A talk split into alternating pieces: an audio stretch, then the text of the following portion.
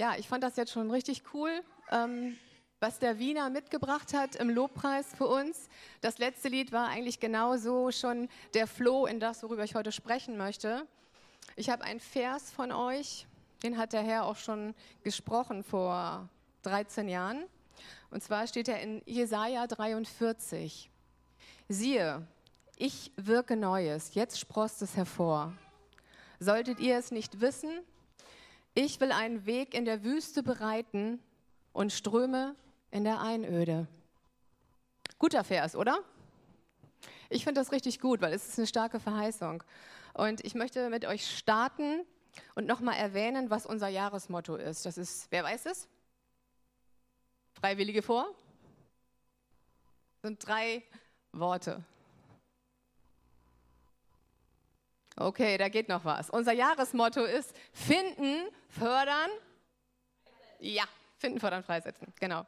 Davon haben wir schon einiges gehört, von Dennis auch, von Gideon. Und jeder hat da so seinen Schwerpunkt drauf gelegt, auf Freisetzung, auf Finden, auf Fördern. Ähm, ich möchte heute auf den ersten Punkt eingehen, nämlich bevor wir etwas fördern oder freisetzen, müssen wir es auch finden. Und ich will heute mal über den Glauben sprechen. Wir wollen heute mal sprechen, wie wir Glauben finden können oder wie wir zurück zum Glauben finden können. Genau, das ist nochmal das Wort. Ihr seht schon so ein bisschen, wo es hingeht. Davina hat gerade drüber gesungen oder wir haben drüber gesungen, Herr, gieße Ströme lebendigen Wassers in der Wüste aus. Und das ist heute das Thema. Wüstenzeit, Ströme in der Wüste. Und eine Sache, wovon wir lernen können über Wüstenzeit, ist das Volk Israel.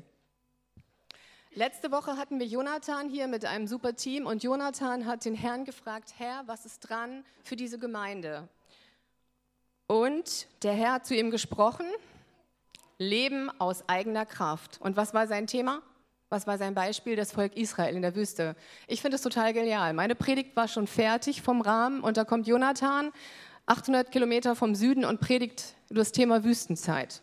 Und da geht es hier nochmal weiter von meiner Seite aus, weil Gott mir auch gesagt hat, er möchte einen Fokus drauf legen und zu uns über Wüstenzeiten sprechen. Wer weiß oder wer weiß es vielleicht nicht, warum war das Volk Israel eigentlich 40 Jahre in der Wüste? Was war der Grund, dass sie nicht einfach, zack, aus Ägypten raus, zack, durch die Wüste zack, hinein ins verheißene Land gekommen sind, ins Land Kanaan. Was ist da eigentlich los gewesen? Wieso ist es passiert, dass sie 40 Jahre im Kreis gedreht sind. Jonathan hatte letzte Woche auch noch eine schöne Karte, da konnte man sehen, wie sie sich da so hin und her bewegt haben, nach oben, nach unten, nach Süden, nach Westen und immer wieder im Kreis herum. Aber letztendlich sind sie nicht ans Ziel gekommen. Kann man ja überlegen, haben sie vielleicht ihren Kompass verlegt oder haben sie vielleicht das Navi nicht eingestellt bekommen? Könnte ja irgendwie sein. Aber das Wort sagt, sie sind nicht hineingekommen wegen ihres Unglaubens. Das Gegenteil von Unglauben ist was? Glauben, genau. Also fangen wir mal mit den positiven Tatsachen an. Was ist Glaube eigentlich? Glaube ist ein Gebot und eine Forderung von Gott an uns. In Johannes 14.1 steht, glaubt an Gott und glaubt an mich. Also wir sollen an ihn glauben, nicht an irgendwas anderes, sondern Glaube heißt, glaubt an Gott. Hebräer 11.1 sagt, Glauben ist eine feste Zuversicht und eine Verwirklichung dessen, ein Beharren auf dem, was man hofft und eine Überzeugung von Tatsachen, die man nicht sieht. Jetzt wird es ja schon ein bisschen spannender, oder? Wir sollen uns auf irgendwas festlegen, beharren, hoffen und überzeugt sein von einer Tatsache, die wir gar nicht sehen? Wie kann das möglich sein? Weiter geht es nochmal in Hebräer 11,6. Ohne Glauben ist es sogar unmöglich, Gott zu gefallen. Wir müssen uns entscheiden und ja, wir sollen sogar sagen, wir wollen glauben. Ja, ich will glauben. Glaube ist also eine Entscheidung auf das oder für das, was ich nicht sehe. Das müsst ihr abspeichern. Glaube ist auch eine Entscheidung. Durch unsere Bekehrung zu Gott, da starten wir eigentlich offiziell mit diesem Glauben, stimmt's? Durch Buße, durch Umkehr zum Herrn von unseren eigenen Wegen sagen wir, wir wollen jetzt nur noch Gott folgen, wir wollen jetzt an ihn glauben. So jedenfalls ist die Theorie, in der Praxis sieht es dann doch manchmal anders aus und es beginnt ein Kampf. Es gibt einen Kampf um unseren Glauben. Wer hat das schon mal gespürt? Oh, sind noch nicht so viele. Ich habe das schon richtig gespürt, dass der Glaube erschüttert werden soll und dass der Feind kommt und er sagt, er geht umher wie ein brüllender Löwe und sucht sogar, wen er verschlingen kann. Ich spüre das ziemlich oft, oft, dass er kommt und mich anklagt oder mich ähm, verletzt oder irgendwas passiert oder sagt, du bist es nicht wert oder du bist dies, das. Also ich kenne das richtig gut. Und was mache ich dann? Dann sage ich, okay, ich stelle mich jetzt hier und sage, das ist eine Lüge. Also wir stehen in einem Kampf und Paulus schreibt sogar an die Philippa in Vers 1, Vers 27, führt euer Leben würdig des Evangeliums von Christus, steht fest in einem Geist und kämpft einmütig für den Glauben des Evangeliums. Also das habe ich mir nicht ausgedacht, dass ich vielleicht nur kämpfe, sondern Paulus hat es gesagt. Wir sind in einem Kampf, wir sollen einmütig im Geist stehen und auch einmütig in der Gemeinschaft zusammen für den Glauben kämpfen. Das ist das, was die Bibel uns sagt. Ähm, Wofür kämpfen wir eigentlich zusammen? Für das Evangelium. Für das Evangelium von Jesus Christus. An was glauben wir? Wenn wir über Glauben sprechen, müssen wir auch wissen, woran wir glauben. Wir glauben an das Wort. Und Jesus ist das Wort. Amen. Wir glauben an das, was Gott über sich selber sagt. Also wenn wir sagen, ich bin Gläubiger, ich, bin, ich glaube, muss ich auch wissen, was ist, was ist die Definition meiner Taten? An was glaube ich dann? Also wir glauben an Gott, an Jesus und sein Wort. Jesus selbst offenbart uns, wie der Vater ist und er sagt das durch sein Wort. Also merken wir hier schon, an dieser Stelle merken wir, wie wichtig es ist, das Wort zu haben und an dieser Stelle merken wir auch, wie wichtig es ist, das ganze Wort zu haben. Nicht ein Buchstabe, nicht ein Wort, nicht ein Komma darf weggelassen werden. Egal, was andere Leute sagen, und vielleicht gibt es auch so einen Trend, wir machen uns eins mit dem kleinsten gemeinsamen Nenner. Das ist nicht, was das Wort sagt. Das Wort sagt, die ganze Schrift ist eingegeben. Wir brauchen das gesamte Wort und aber auch nicht ein Wort mehr davon. Amen. Das Alte Testament und das Neue Testament ist unser Erbe. Ein Testament ist ein Erbe. Und ein Erbe ist etwas, das wir antreten wollen und empfangen wollen. Bevor wir es antreten, müssen wir uns entscheiden, dass wir es antreten wollen. Und wir müssen auch glauben, dass es ein Erbe ist. Amen. Wenn Glaube aber nun ein Überzeugtsein von Tatsachen ist, die man nicht sieht, dann sind wir ganz schön herausgefordert, oder? Dann sagt dir jemand, hey, du hast ein Erbe bekommen. Du hast das und das und das. Dann sagst du doch, zeig mir das, oder? Wir wollen doch immer mit unseren Augen sehen. Zeig mir das, dann kann ich glauben.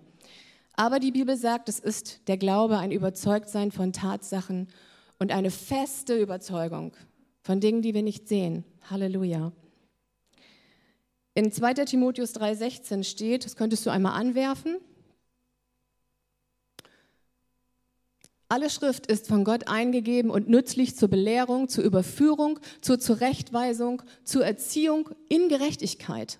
Das ist das, was das Wort mit uns macht. Ist irgendwie cool, oder? Aber hört sich auch vielleicht gar nicht so richtig schön an, oder? Belehrung, Überführung, Zurechtweisung, Erziehung. Hm. Wir denken ja wahrscheinlich, wir sind schon alle relativ groß und brauchen keine Erziehung mehr. Aber das Wort führt uns durch diese ganzen Punkte hin zur Gerechtigkeit. Auch hier muss ich sagen, wir können es uns nicht erlauben, einen Teil nur des Wortes wegzunehmen. Wie funktioniert Glaube? Glaube ist erstens eine Willenentscheidung, haben wir schon mal gehört. Unser Willen spielt eine Rolle. Aber Glaube ist an erster Stelle eine göttliche Kraft, die in uns wirkt. Also diese Kraft vom Himmel, die kommt und in uns wirkt. Wir können jetzt zum Beispiel sagen, ich will glauben, ich will glauben, ich will glauben. Aber ohne diese göttliche Kraft würden wir irgendwann feststellen, funktioniert nicht. Unser Glaube kann nur kraftvoll und wirksam werden, wenn wir in einer bestimmten Weise kooperieren mit einer Person. Und diese Person ist der Heilige Geist. Ja? Du kannst eine Rolle vorwärts, Rolle rückwärts machen, du kannst äh, drei Flickflacks machen, kannst sagen, ich glaube, ich glaube, ich glaube. Wenn du aber sagst, Heiliger Geist, ich glaube ohne dich, funktioniert nicht. Wir brauchen die Kraft des Himmels, diese göttliche Kraft, die unseren Glauben aktiv werden lässt und die, die diesen Glauben überhaupt möglich macht. Glaube ist eine Sache, die nicht im Kopf und nicht im Verstand aktiviert wird, sondern in unserem Herzen. Wir brauchen unser Herz, um zu glauben. Und zusammen mit dem Heiligen Geist sind wir auf einer guten Spur. Also der Heilige Geist, merken wir, ist ein wichtiger Teil Gottes. Vater, Sohn und Heiliger Geist, das sind Teile des Glaubensbekenntnisses, daran glauben wir. Ich habe eine ganz große Bitte an euch. Ich selber bin da auch noch erst seit fünf Jahren so richtig gut am Start, muss ich bekennen, bin ich ganz ehrlich.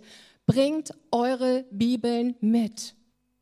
Kommt nicht in die Gemeinde, weil ihr sagt, ihr braucht sie nicht. Die Bibel ist das Wort Gottes. Die Bibel ist Jesus. Und ohne die Bibel seid ihr nicht sehr weise. also ihr könnt euer Handy vergessen. Wenn ihr die, die Bibel-App auf euer, eurem Handy habt, dann seid ihr auch gut davor. Habe ich auch. Das ist eine prima Sache. Man findet alles, was man sucht und man, man kriegt mehr Verständnis. So eine Handy-App ist echt richtig super. Wenn ihr noch keine habt, besorgt euch eine. Aber bitte bringt eure Bibeln mit in den Gottesdienst. Oder wenn es bequemer ist, euer Handy. Aber das, das ist so wichtig. Die Bibel ist der Schlüssel für alles, was zum Leben führt. Und der zweite Punkt, diese Bibel ist wichtig für euch, damit ihr prüft, was wir hier vorne von uns geben. Das ist mir total wichtig, dass ihr zu Hause ähm, sagt, hey, was hat sie da eigentlich gelehrt? Ist das eigentlich so, Herr, hilf mir einfach mehr, dass es verstehen kann, dass es in mein Herz fällt. Ich bin der festen Überzeugung, und man sieht es einfach auch schon, dass Gott sich eine Gemeinde zubereitet und eine Armee, die auf den festen Verheißungen des Wortes steht und die weiß, aus welcher Basis sie für den Glauben kämpft. Das ist ganz wichtig, dass ihr eine Basis habt, dass wir eine Basis haben, sonst kämpfen wir aus eigener Kraft. Jetzt komme ich mal zu Israel. Ich habe ja gesagt, ich will über die Wüstenzeit von Israel sprechen. Am Beispiel von Israel sehen wir, wie Gott mit Israel gehandelt hat, wird er auch mit uns handeln. Wenn ihr in der Bibel Israel seht, dann müsst ihr immer wissen, Israel steht immer auch für uns. Israel steht für seine Gemeinde. Ihr könnt an den Dingen, wie er mit Israel gehandelt hat, sehen, wie er mit uns handeln wird. Und das dient uns als Vorbild, aber vielleicht auch als Warnung. Im Hebräerbrief finden wir eine Erklärung, warum das Volk Israel nicht gleich in das verheißene Land gehen konnte, sondern in der Wüste blieb. Nach 400 Jahren Sklaverei waren sie nicht imstande, in das hineinzukommen, was Gott ihnen eigentlich verheißen hatte. Ist doch irgendwie komisch, oder? Und wir können eben erkennen, dass Gott ein zweiteiliges Handeln aufzeigt. Erstens, heraus aus einer Sache. Also er hat das Volk erstmal genommen und sagt, ihr müsst erstmal heraus. Heraus aus der Sklaverei, heraus aus Ägypten. Und dann der zweite Punkt, hinein in etwas. Also heraus und hinein in das Neue. Ganz wichtig. Der erste Teil ist relativ einfach, aber der zweite Teil ist richtig kompliziert, denn dieser zweite Teil, dieses hinein in das Neue, das braucht viel Kooperation. Der erste Teil war eigentlich nur ein Gehorsamschritt. So, Gott hat gesagt, bleibt in den Häusern, nehmt das Blut, bestreicht die Türpfosten und rührt euch nicht vom Fleck. Das steht in 2. Mose 12, 13. Und dann kam der Todesengel, der ging durchs Land und überall, wo er das Blut sah, musste er vorbeigehen. So. Sie wurden also alle herausgeführt, zack, zack, zack, ganz schnell. Ihr Anteil daran war nicht sehr groß. Sie waren einfach eigentlich eher gehorsam und das war relativ schnell. So, das Ganze können wir vergleichen mit unserer Bekehrung. Manchmal geht das relativ schnell, manchmal gab es auch schon einige Prozesse vorweg, aber unsere Bekehrung ist einfach so dieses ja, ich will Herr. Ich will raus aus dem Alten hinein in das Neue. Das ist vielleicht noch nicht ganz so schwer. Mit unserer Bekehrung gehen wir heraus aus dem Reich der Finsternis und treten ein in das Königreich Gottes. Amen. Das ist richtig gut. Wer das noch nicht gemacht hat, kann das nachholen auch heute. Also wer noch im Reich der Finsternis hier ist und sagt, Jesus ist nicht mein Herr, der kann gerne nach dem Gottesdienst zu Michael kommen, zu Dennis kommen, zu mir kommen. Es ist ein lebensentscheidender Schritt, weil wir wissen nicht, was morgen ist. Wir wissen nicht, ob wir morgen noch leben und dann können wir uns nicht mehr umentscheiden. Weiter geht's. Um in dieses verheißene Land hineinzukommen, in das Land der Berufung, braucht es also mehr Kooperation mit Gott und es brauchte Glauben. Wir lesen in der Bibel, dass die erste Generation es nicht geschafft hat, in dieses verheißene Land hineinzukommen. Was passierte mit ihnen? Sie starb. Sie drehte 40 Jahre in der Wüste in ihre Kreise. Wart ihr schon mal in der Wüste? Wer war schon mal in der Wüste? Ist es toll, 40 Jahre in der Wüste? Man fühlt sich gut, ne? Besonders wenn es 40, 50 Grad hat und der Schweiß läuft und der Sand klebt und so. Das ist richtig gut in der Wüste zu wohnen. Ich glaube, dass es nicht richtig gut ist. Also ich war schon ein paar Mal in der Wüste und es ist sehr, sehr imposant, aber ich möchte da ehrlich gesagt nicht wohnen.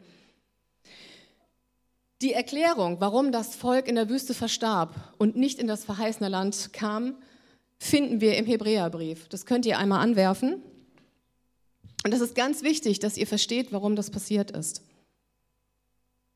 Hebräer 3, 16 bis 19. Oder auch 3, 7, nee, 3, 7 bis 11 ist okay. Ah, ein zurück, genau. Darum, wie der Heilige Geist spricht, heute, wenn ihr seine Stimme hört, verstockt eure Herzen nicht wie in der Auflehnung am Tag der Versuchung in der Wüste, wo mich eure Väter versuchten, sie prüften mich und sie sahen meine Wirke 40 Jahre lang. Darum wurde ich zornig über jedes Geschlecht und sprach, immer gehen sie in ihrem Herzen in die Irre und haben meine Wege nicht erkannt, sodass ich schwor in meinem Zorn, sie sollen nicht in meine Ruhe eingehen. Also wir sehen hier, wegen ihres Unglaubens konnten sie nicht hineingehen. hineingehen. Wegen des Unglaubens kamen sie nicht voran und steckten fest. Sie kamen nicht in ihre Berufung, sie kamen nicht in ihr Erbe und sie mussten in der Wüste sterben. Auch wir, du und ich, wir haben ein sogenanntes verheißenes Land. Und es könnte passieren, wenn wir nicht kooperieren mit dem Heiligen Geist, dass wir stecken bleiben. Dass wir einfach in unserer eigenen Wüste stecken bleiben und nicht da ankommen. Vielleicht später oder vielleicht auch niemals in das verheißene Land, was Gott für uns hat. Im Galater 3,11 lesen wir, nur der wird Gottes Anerkennung finden und leben, der ihm vertraut. Ohne Vertrauen, ohne Glauben ist also gar kein Leben möglich.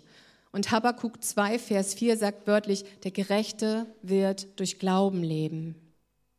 Also wir sehen hier, Glaube ist echt super wichtig für uns, sonst können wir gar nicht zum Leben kommen. Wir haben gehört, dass Gott ein Erbe hat für jeden von uns, für dich und für mich.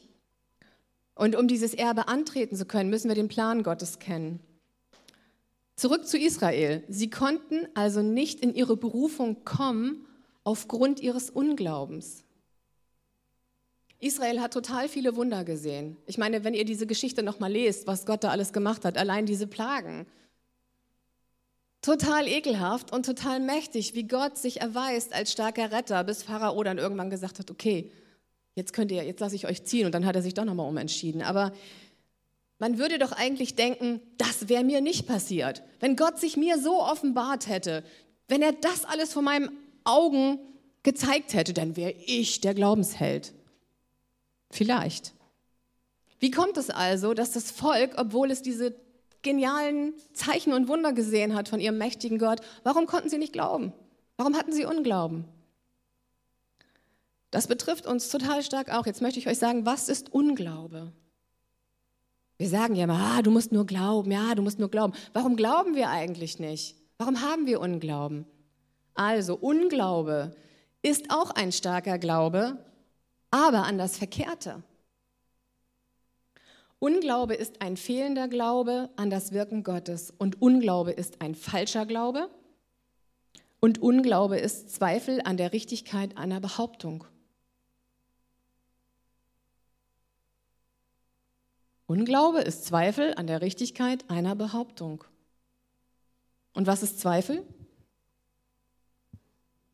Eine zweite Meinung zu haben. Jemand sagt dir, das und das und das habe ich für dich. Da könntest du sagen, ja super, danke. Du siehst es noch nicht, aber du sagst, danke, ich freue mich. Aber dein Herz sagt, zweite Wahl, Zweifel. Lass mich das erst sehen, sonst glaube ich dir nicht.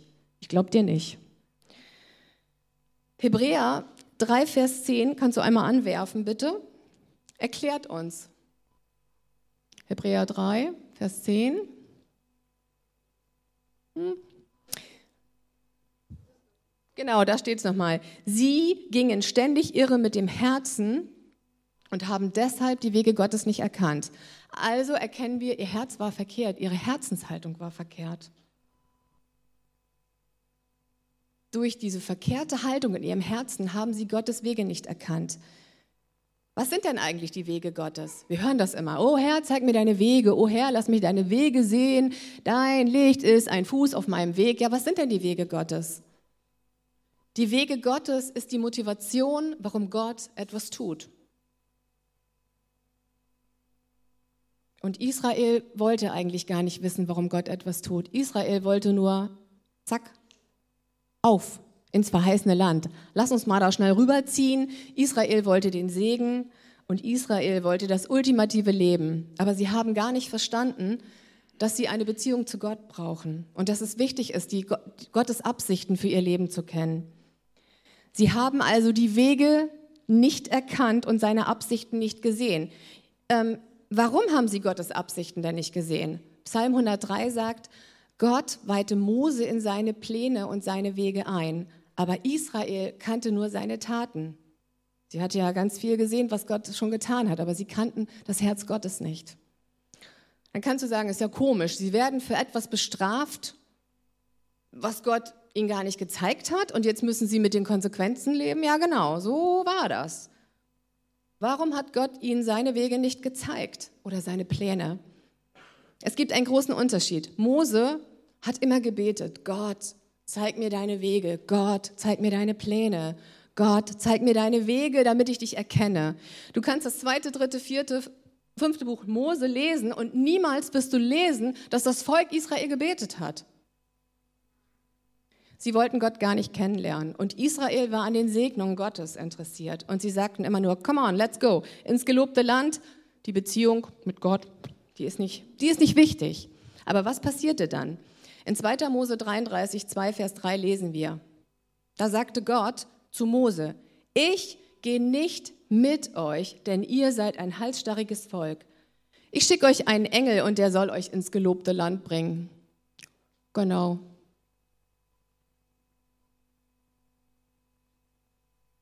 Gott sagte, ich gehe nicht mit euch, ich, ich sende euch einen Engel vorweg. Warum hat er das gesagt? Es geht weiter, dass er sagt, ich würde euch unterwegs vertilgen.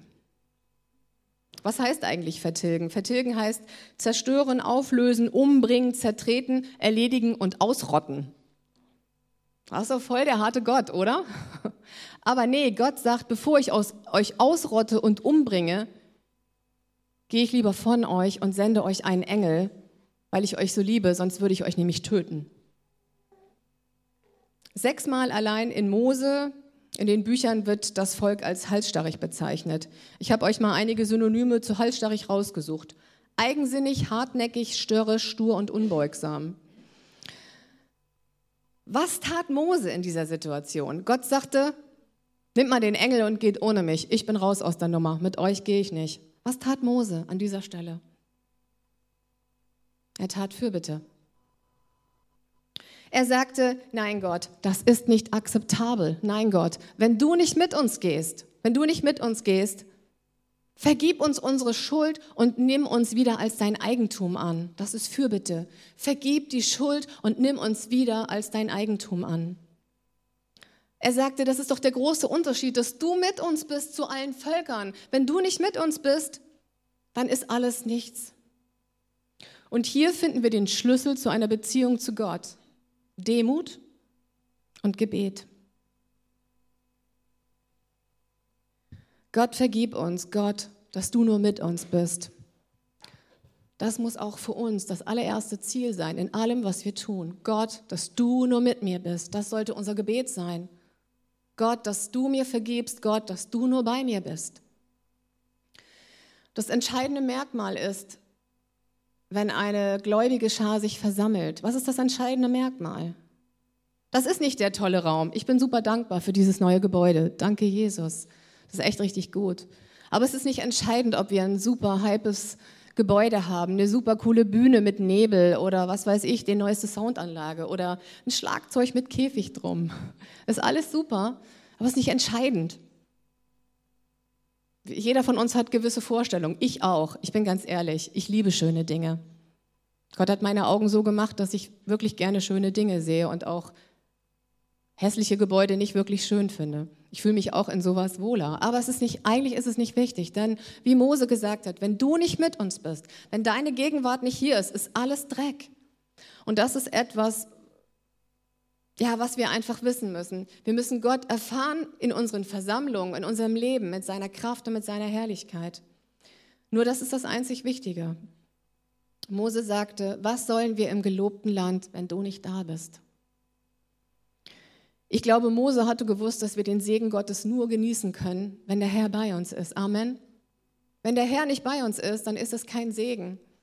Wenn der Herr nicht bei uns ist, dann ist es kraftlos. Mose hat immer gefragt, Gott, was sind deine Absichten? Und das ist für uns persönlich extrem wichtig. Ich weiß aus Erfahrung, dass es viele Christen gibt, denen die Absichten Gottes niemals wichtig gewesen sind. Die haben sich bekehrt und glauben, dass Gottes Ziel es allein ist, sie glücklich zu machen. Es gibt so was aus den 80ern. Gottes Ziel ist es, mich glücklich zu machen und ich will so bleiben, wie ich bin. Da fehlt nur noch die Antwort, du darfst. Kennt ihr das? Dann haben wir nämlich die Werbung von Diätmargarine. Die Jüngeren kennen das wahrscheinlich nicht so. Aber das sind nicht die Worte der Bibel. Gott hat nie gesagt, du darfst so bleiben, wie du bist. Gott hat immer gesagt, ich möchte dich verändern. Die Bibel lehrt sogar, trachte zuerst nach meinem Reich. Niemals hat sie gesagt, du darfst so bleiben, wie ich bin oder wie du bist. Das ist Humanismus pur. Die Bibel sagt, trachte zuerst nach meinem Reich und nach meiner Gerechtigkeit. Und dann kriegst du alles dazu. Coole Verheißung, oder?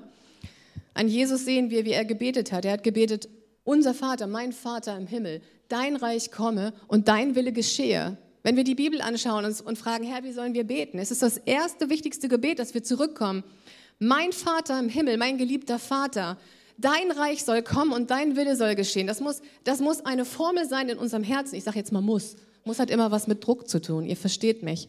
Ich sage zu mir, Gott, das muss in meinem Herzen sein. Zu mir rede ich tatsächlich so. Und ich kann euch nur wünschen, macht es zu einer Formel in eurem Herzen. Mein geliebter Vater, dein Reich komme und dein Wille soll geschehen, nicht meiner. Wie kannst du das beten? Eigentlich nur, wenn du den Vater kennst. Und das Ziel des Vaters ist, dass sein Königreich kommt mit seiner Kraft, mit seiner Herrlichkeit unter uns und dass er wiederherstellen kann. Das Beste ist aber, wenn du diese Formel trachte zu, ich trachte zuerst nach deinem Reich. Es ist natürlich ein Prozess, es ist schwer. Aber wenn du dir das als Lebensmotto setzt und sagst, ich will zuerst nach deiner Liebe trachten, nach deinem Reich, nach deiner Gerechtigkeit und ich will zuerst dich sehen. Wenn du das tust und anbetest mit allem, was du tust, wenn du morgens aufstehst und sagst, danke Herr für diesen Tag, egal was vor dir liegt, danke Herr, danke, dass du mich jetzt siehst, dann führst du einen Lebensstil der Anbetung und diese Anbetung führt dich in die größte Glückseligkeit hinein, die es überhaupt gibt. Nicht, wenn du deine eigenen Ziele verfolgst. In der Bibel steht, darüber habe ich auch nochmal nachgedacht, er hat sogar die Haare auf unserem Kopf gezählt. Habt ihr schon jemandem mal die Haare auf dem Kopf gezählt?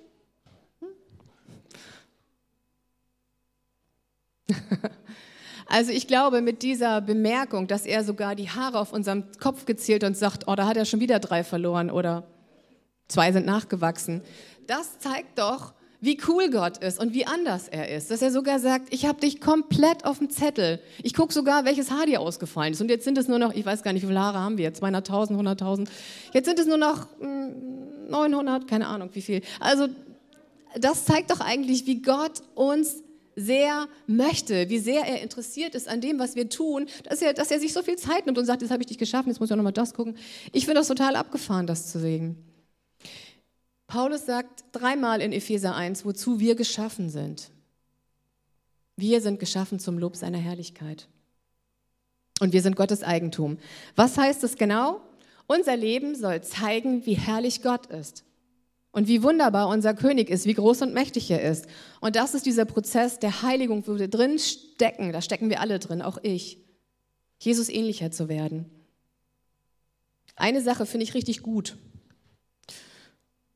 Was muss ich jetzt nochmal sagen? Jesus dreht sich nicht um mich. Ich, und das Jesus ist, drehe mich um Jesus.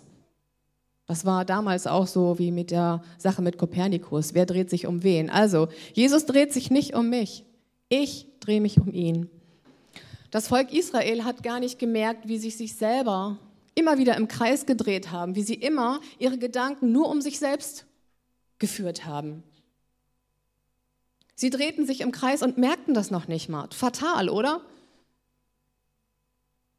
Und wenn wir uns mal so unsere Gemeinden anschauen, es gibt auch Gemeinden, die sich um sich selbst drehen. Die drehen sich im Kreis oder sie bleiben stecken und nichts geht wirklich vorwärts. Es gibt Streit in Gemeinden, es gibt Unvergebenheit und Christen kommen in einen Burnout. So die Realität, oder? Und ich glaube, dass Gott uns sagt, ich hole euch da raus. Ich hole euch da raus. Ich mache eure Gemeinde stark und kräftig. Und das Ganze hat mit unserer Haltung in unserem Herzen zu tun. Am Volk Israel sehen wir, dass sie mit ihrem Herzen in die Irre gegangen sind. Wisst ihr, dass über 850 Mal in der Bibel geschrieben wird oder die Rede von unserem Herzen ist? Gott ist es mega wichtig, was in unserem Herzen drin ist. Und Gott möchte, dass unser Herz, die wir ihm gehören, ihm mit ungeteilter Leidenschaft begegnen, dass unser Herz ungeteilt ist für ihn. Gott hat uns gemacht zu einem Volk von königlichen Priestern. Das ist vielleicht für euch eine neue Vokabel, aber Gott setzt auch so einen Fokus neu drauf, dass wir erkennen, was ist unsere Identität in ihm. Unsere Identität ist, dass du ein königlicher Priester bist für den Herrn und dass du eine Aufgabe hast und einen Auftrag. Sein Ziel mit uns ist, dass wir zum Lob Gottes werden dass wir Sünde benennen, ablegen, rausschmeißen und dass man Christus sieht, wenn man uns ansieht. Hast du dir schon mal überlegt, ob man Christus sieht, wenn man dich ansieht? Ich habe festgestellt, dass man Christus nicht immer sieht, wenn man mich ansieht. Und ähm, da müssen wir einen Schritt auf ihn zutun und sagen, Herr, vergib uns. Epheser 4 sagt, überhebt euch nicht über andere, seid freundlich und geduldig und setzt alles dran, dass die Einheit, wie der Geist Gottes sie schenkt, bestehen bleibt. Einheit, wie der Geist Gottes sie schenkt, ist ein ganz wichtiges Wort. Nicht Einheit nach unseren Maßstäben, sondern Einheit durch den Geist. Wenn 100 Leute zusammenkommen, haben sie verschiedene Vorstellungen von Einheit. Die Bibel sagt ganz klar, Einheit wie der Geist sie schenkt. Da sehen wir auch, dass er derjenige ist, der Einheit schenkt und wir das manchmal gar nicht machen können. Wir sollen uns nicht über andere erheben und wir sollen diese Einheit suchen und den Geist Gottes suchen. An dieser Stelle möchte ich auch noch mal sagen, falls ich jemanden von euch irgendwie verletzt habe, bitte ich euch herzlich um Verzeihung. Und ich glaube, dass die Bibel uns lehrt, dass jeder sich selbst überprüfen muss. Jeder sollte seine Herzenshaltung zu Gott überprüfen und jeder sollte seine Herzenshaltung zu seinem Gegenüber überprüfen. Warum ist das so extrem wichtig, dass wir unsere Herzenshaltung Gott gegenüber und gegeneinander, unserem Gegenüber, zur Überprüfung ausliefern? Warum ist das so, so extrem wichtig? Weil es entscheidend wichtig ist für die Gegenwart Gottes. Wenn Sünde in unserer Mitte ist und Sünde Raum bekommt und Sünde nicht angesprochen wird und Sünde nicht rausgeschmissen wird aus unserer Versammlung, aus unserer Gemeinde, dann zieht sich der Heilige Geist zurück. Denn Gott ist heilig und er wird immer heilig bleiben und er akzeptiert keine Sünde. Gott hat nie gesagt, dass er Sünde akzeptiert. Das ist humanistisches Denken. Gott hat gesagt, wenn du kommst, wenn du dich beugst vor mir, wenn du dich demütigst, dann nehme ich sofort alles weg und schmeiße es hinab ins tiefste Meer und es ist weg. Aber wenn du bewusst oder wir bewusst in Sünde verharren, die uns bekannt ist, dann betrüben wir den Heiligen Geist und er zieht sich zurück. Es gibt auch in Gemeinden Streit und es gibt auch immer wieder die Phänomene, dass auch besonders Pastoren oder Leiter unter Beschuss und Kritik kommen. Und das ist richtig hart. Das ist schmerzhaft. Und wisst ihr, was dann passiert oder was da passiert? Der Feind versucht, die Wahrheiten Gottes in einer Gemeinschaft zu manipulieren. Wodurch? Durch menschliche Gedanken. Das und das und das und das. Aber wenn die Wahrheit Gottes in einer Gemeinde ist, das Licht Gottes da ist, dann muss das rausgenommen werden. Dann wird es verschwinden und die Herrlichkeit und die Kraft kommt in eine Gemeinde, weil die Sünde nicht reingelassen wird. Es gibt eine Bibelstelle, wo gesagt wird, stellt Wächter auf eure Mauern. Ja? Stellt Wächter auf die Mauern und passt auf, was reinkommt. Und diese Wächter gibt es auch für euer Herz, für unser Herz. Wie gesagt, der Feind geht umher und versucht, wen er verschlingen kann. Unsere Reaktion auf Leid oder Ärger, Frust, Enttäuschung, Mangel, Not, Krankheit, sie zeigt eigentlich,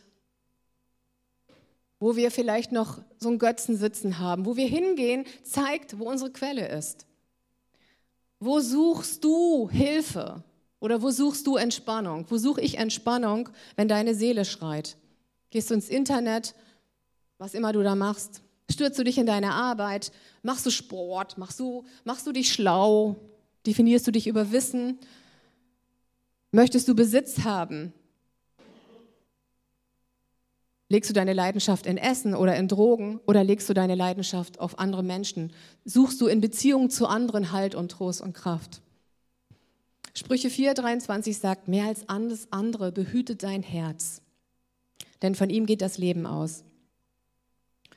Hebräer 3, Vers 12 sagt weiter, habt acht, ihr Brüder, dass nicht in einem von euch ein böses, ungläubiges Herz sei, das im Begriff ist, vom lebendigen Gott abzufallen. Ganz schön harte Worte, ne? Ermahnt einander vielmehr jeden Tag, solange es heute heißt, damit nicht jemand unter euch verstockt wird durch den Betrug der Sünde. Israel kam um, sie starb in der Wüste aufgrund ihrer Krise, ihrer Glaubenskrise. Israel lebte dauerhaft in Rebellion gegen Gott. Sie waren ständig am Murren, sie hatten ständig Streit untereinander und sie beteten andere Götzen an. Sie glaubten nicht an Gottes Macht, das war das Problem. Und sie glaubten eher an diese Riesen im, im gelobten Land. Sie wollten das gar nicht einnehmen. Und sie dachten immer wieder, sie wüssten es besser als Gott. Was können wir jetzt tun gegen diesen Unglauben? Wie kommen wir raus aus dieser Krise? Im Neuen Testament sehen wir, das Erste, was das Neue Testament schreibt, ist ein Aufruf zur Buße. Also wir können im Prinzip nur mit unserem eigenen Herzen umkehren zu Gott und sagen, ich will dir neu vertrauen, ich will deiner Leitung und deiner Anweisung, deinen Geboten folgen und ich möchte deine Verheißungen ernst nehmen, auch wenn ich sie vielleicht nicht sehe. Wir kennen bestimmt alle Johannes den Täufer, den Wilden, der mit dem Fell in der Wüste rumrannte und sich nur von Heuschrecken und Honig ernährt hat. Da könnte ich jetzt noch viel zu sagen, warum er nur Heuschrecken und Honig gegessen hat. Aber er war die Stimme eines Rufenden in der Wüste. Und ich glaube, dass es total wichtig ist zu verstehen, wenn du in einer Krise bist, in einer Wüste, dann gibt es diesen Mann, diesen Johannes der Täufer, der aus der Wüste kommt und sagt, kehr um zu Gott. Das ist, die, das ist der Schlüssel. Kehr um zu Gott. Macht den Weg frei und räumt alle Hindernisse frei, sagt er. Das war auch mal ein Wort für uns als Gemeinde. In 2014 war das hier auch schon mal Thema und ich glaube, es ist immer aktuell. Er hat gesagt, alles Hohe soll erniedrigt werden und alle Täler sollen aufgefüllt werden. Die krummen Wege sollen gerade gemacht werden und die holprigen Pfade sollen eben gemacht werden. Was bedeutet das? Was, was hat er denn da so, was hat er da gesagt? Sollen wir jetzt irgendwie mit dem Bagger kommen und Berge wegschaufeln und platt machen oder was? Das bedeutet, diese Berge, von denen er gesprochen hat, sind Berge von falschen Gedanken. Das sind Gedankengebäude. Das sind Berge von Stolz. Und er sagt, alles, was sich gegen Gott erhebt, soll niedergerissen werden. Und was sind diese Löcher? Was sind diese Täler, die aufgefüllt werden sollen? Die Täler sind ist unser Herz, das ist das Loch in unserer Seele, in unserem Herz, was nur durch Gottes Gegenwart gefüllt, kann, gefüllt werden kann. Wir können alles probieren, wir können laufen, laufen, laufen, laufen, laufen und sagen, wenn ich das habe, dann ist mein Loch zu. Wenn ich das habe, dann ist mein Loch zu. Es stimmt nicht, es ist eine Lüge. Nur die heilende Kraft von Gott mit seiner Gegenwart kann dieses Loch in deinem Herzen, in deiner Seele, deinen Schrei zur Ruhe bringen. Ähm, Apostelgeschichte 3, Vers 19 beschreibt es ganz klar. Dieses Rufen nach Gott bringt unsere Lösung. So tut nun Buße, Apostelgeschichte 3, 19, so tut nun Buße und bekehrt euch, dass eure Sünden ausgetilgt werden, Warum? Damit Zeiten der Erquickung vom Angesicht des Herrn kommen. Ist das nicht cool? Damit Zeiten der Erquickung vom Angesicht des Herrn kommen. Woher kommt also Erquickung für unsere Seele? Wie kommen wir raus aus dieser Wüste? Wie kommen wir raus aus dieser Dürre? Wenn wir das Angesicht des Herrn suchen. Was bedeutet eigentlich Erquickung? Ich habe mal geguckt. Erquickung bedeutet unter anderem Erfrischung, Wohltat, Zuversicht, erfreuliche Aussichten, Perspektive, Freude, Genuss, Hoffnung und Trost. Ehrlich gesagt, das ist genau das, was ich alles brauche. Ihr auch? Das ist genau das, was wir brauchen. Erquickung kommt vom Angesicht des Herrn. Und Gott hat alles in seiner Gegenwart für uns vorbereitet. Alles ist für uns da. Und nicht nur so ein, so ein kleiner Tropfen, sondern er sagt, er gießt uns so den Becher so voll, dass er sogar überläuft. Das heißt, er ist ein Gott des Überflusses. Die Frage ist, glaubst du das? Oder glaubst du, mein Glas ist immer nur halb leer und das wird auch so bleiben. Eigentlich ist es nur noch ein Drittel. Ich glaube nicht, dass er mir ein überfließendes Maß einschenken möchte. Doch, er möchte das. Leider funktioniert unser Glaube nicht auf Knopfdruck. Wäre doch cool, oder? Wir machen mal so und schon ist der Glaube da. Funktioniert nicht. Glaube hat was mit deiner Aktivität zu tun. Du persönlich musst aktiv werden. Nicht dein Pastor, nicht unser Pastor, nicht unser Leiter, noch unser Ehemann, noch unsere Ehefrau, noch unser Vater, Mutter, wer auch immer, kann deinen Glauben stark machen. Du selbst bist herausgefordert, aktiv zu werden. Vielleicht ist es so, dass du Zukunftsängste hast. Vielleicht ist es so, dass du Gott nicht zutraust, dass er gute Wege für dich hat. Vielleicht hast du Unglauben oder Schwierigkeiten damit, den, deinen zehnten Teil Gott zu geben, weil du sagst, ich habe eh schon zu wenig.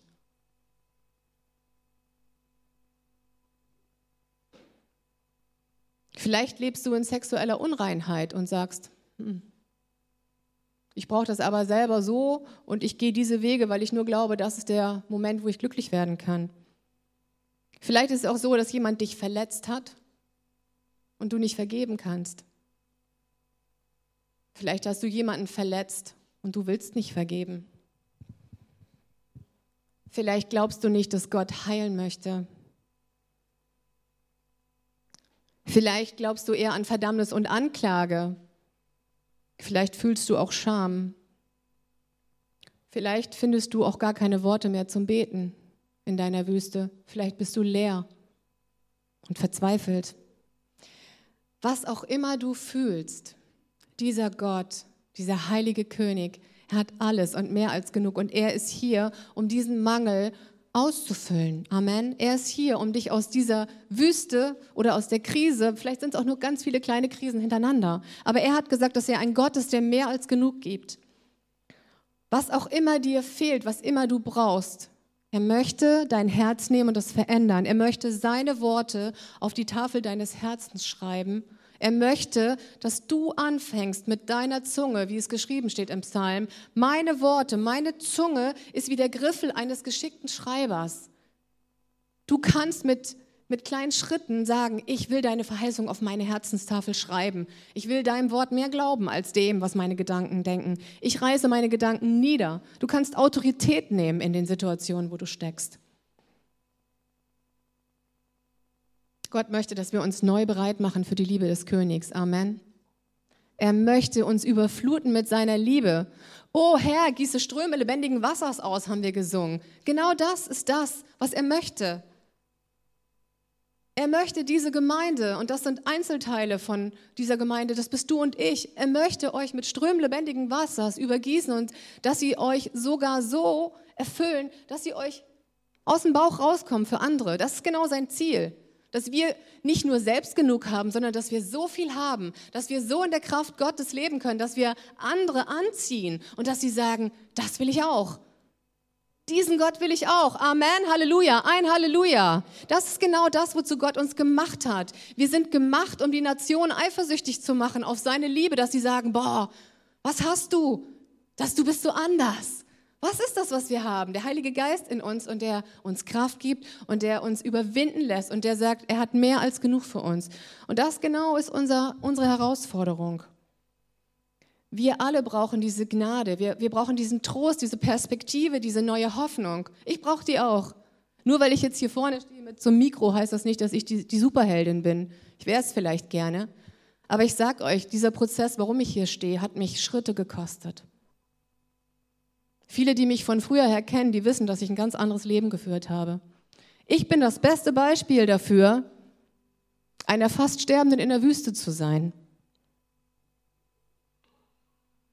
Aber Gott hat Gnade geschenkt. Gott hat mich zurückgezogen, weil ich gesagt habe, Herr, weil ich irgendwann kapituliert habe. 14 Jahre bin ich in der Wüste gewesen. Von 18 bis 32 habe ich gesagt, nee Gott, ich mache das ohne dich. Ich brauche dich nicht. Ich kann das selber ich bin stark. Aber wisst ihr was, innerlich war ich hohl, verloren und habe viel geweint. Aber nach außen hin war ich immer stark, aber ich war es gar nicht, es war eine Maske. Und Gott hat Gnade geschenkt, als ich gesagt habe, okay Herr, ich kann nicht mehr, ich kapituliere,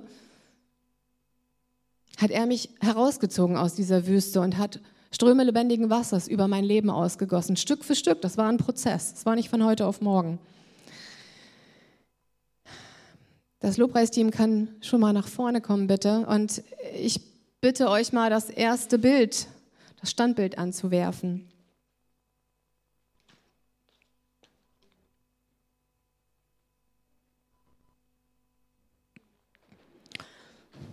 Beim Volk Israel gab es eine Menge Sünde, wie auch vielleicht bei uns, wie bei dir und mir.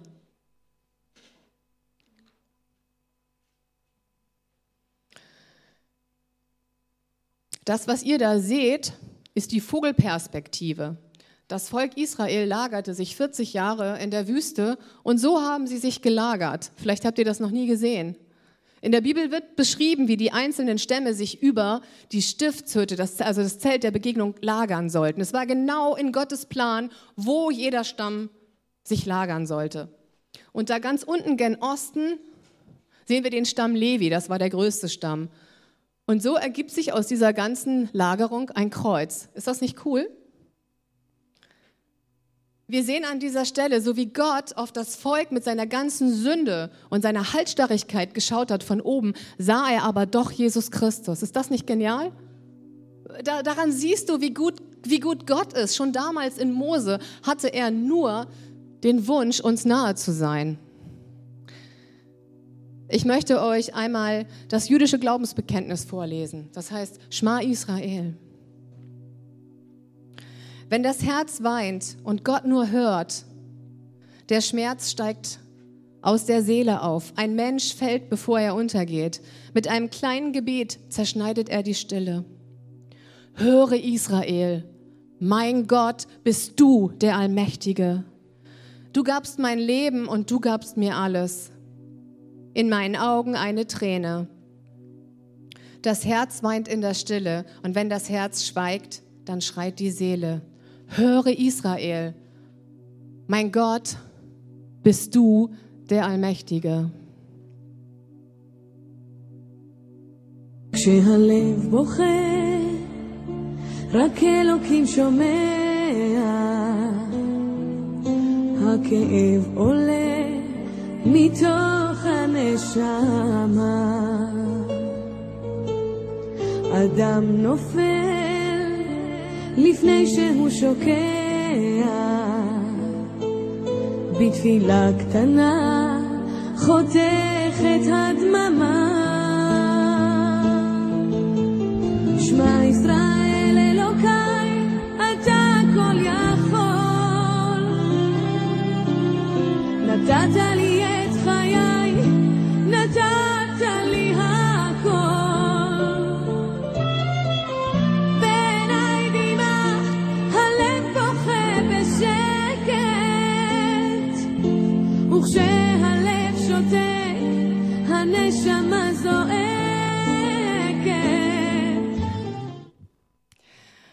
Schma Israel, höre Israel, nur Gott ist der Alleinmächtige.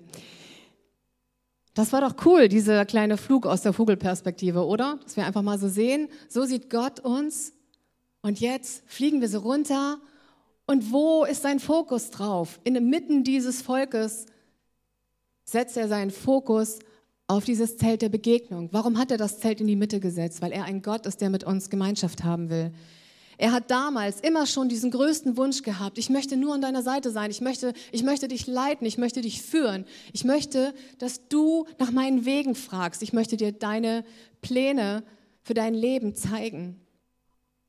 Ich finde das total cool, dass wir nicht mehr so leben wie die Israeliten, denn durch Jesus Christus brauchen wir dieses Zelt nicht mehr. Wir brauchen noch diese ganzen Wege dahin, aber wir haben diesen Altar, durch das Blut von Jesus Christus, wir haben Freiheit, dorthin zu gehen. Der Vorhang ist zerrissen. Amen. Und du kannst, du kannst jederzeit zum Vater kommen. Du kannst jederzeit herauskommen aus dieser Wüste. Und ich, ich hatte so den Eindruck einfach, dass Gott uns ruft und sagt, du, du brauchst nicht cool zu sein und du brauchst auch nicht irgendwelche Masken zu tragen. Das Einzige, woran ich wirklich interessiert bin, das ist dein Herz. Ich möchte die Verheißung meines Wortes, meines Sohnes, seiner, seiner Kraft auf dein Herz schreiben. Ich möchte, dass du mir nachfolgst.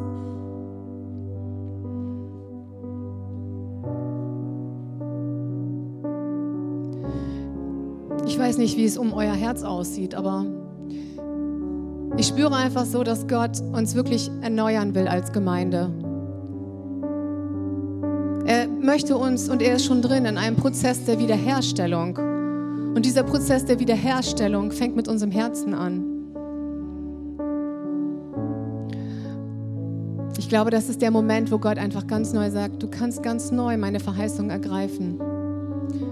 Und ich, ja, ich möchte euch einfach ermutigen, dass wir